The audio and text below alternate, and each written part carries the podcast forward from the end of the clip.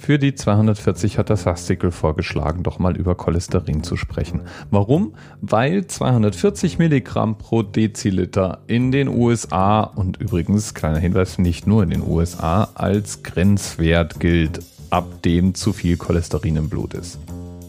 Wovon reden wir da jetzt eigentlich? Cholesterin in seiner Reihenform ist ein weißes, pulveriges Zeug und ist anders als man im Volksmund äh, vermuten mag, kein Fett. Da wird ja immer von Blutfettwerten gesprochen, sondern eigentlich ist Cholesterin eine Art Alkohol und gehört zu den Steroiden und ist ein Stoff, der benutzt wird, um im Körper eben Fetteinlagerung zu steuern. Da ist dann Cholesterin auch unter anderem sehr, sehr wichtig, um die Elastizität von Gefäßen auszusteuern. Und das ist eben genau der Faktor, der vermutet wird als Grund für Schlaganfälle und Herzinfarkte in Verbindung mit hohen Cholesterinwerten. Das ist der Zusammenhang, der angenommen wird. Hoher Cholesterinwert sorgt für weniger elastische Gefäße, die dann anfälliger für Verstopfungen und Risse werden. Und da ist schon mal die erste interessante Beobachtung. Man hat nämlich nie wirklich kausal nachgewiesen. Wir reden jetzt hier von einem statistischen Effekt. Im Endeffekt wurde einfach wieder und wieder festgestellt, dass bei Menschen, die ein erhöhtes Schlaganfall- oder Herzinfarktsrisiko haben, auch oft der Cholesterinwert erhöht ist. Und ob das jetzt nun eine Kausalkette ist, also der Cholesterinwert führt zu diesen Erkrankungen oder ob es nur Hand in Hand geht, das ist gar nicht so klar.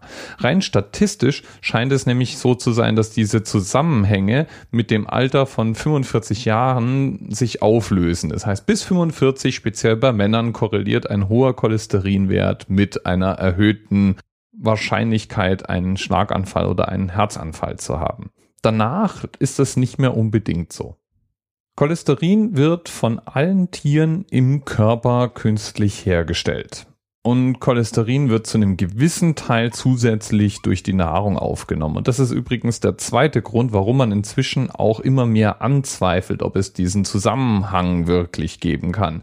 Denn früher wäre die Standardtherapie bei einem erhöhten Cholesterinwert die gewesen, die Ernährung umzustellen oder zumindest zunächst mal über die Ernährung diesen Wert zu beeinflussen. Heute weiß man, dass es nur einen geringen Einfluss hat, auch wenn es sicherlich trotzdem eine gute Idee ist, sich gesund zu ernähren und eben mehr Fisch als Fleisch, mehr Obst und Gemüse und Vollkornprodukte zu sich zu nehmen. Aber ob das nun jetzt direkt diesen Cholesterinwert und das Herzinfarktsrisiko beeinflusst, das ist eben angezweifelt. Cholesterinwerte werden ganz routinemäßig erfasst, wenn man sich beim Arzt ein Blutbild machen lässt. Ja, und ich weiß, dass meine Werte übrigens ziemlich übel sind. Die werden in zwei Kategorien sortiert, nämlich das sogenannte gute Cholesterin, HDL abgekürzt, und das schlechte Cholesterin, LDL. Der eine Wert sollte möglichst niedrig sein, das LDL. Und vom HDL sollte auf jeden Fall genug da sein. Es sollte also hoch genug sein. Um es mal kurz zu machen, ich habe allgemein zu viel Cholesterin, vom HDL zu wenig und vom LDL zu viel. Zum Glück, und das war ein Programm, das mein Arzt benutzt hat, um mein statistisches individuelles Risiko festzustellen, habe ich viele, viele gesunde Angewohnheiten. Ich ernähre mich zwar falsch, das muss man mal zugeben. Ich esse zum Beispiel zu viel Fleisch und dabei gern die eher ungesunden Varianten, so ein Burger und Steak und Fett und überhaupt. Aber dafür laufe ich jeden Tag, ich rauche nicht, ich trinke kein Alkohol.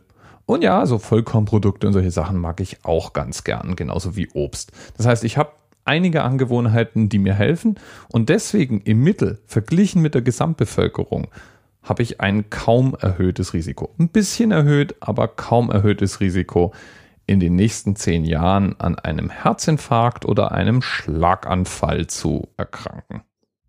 Oder, naja, von erkranken kann man da, glaube ich, nicht sprechen von einem überrascht zu werden.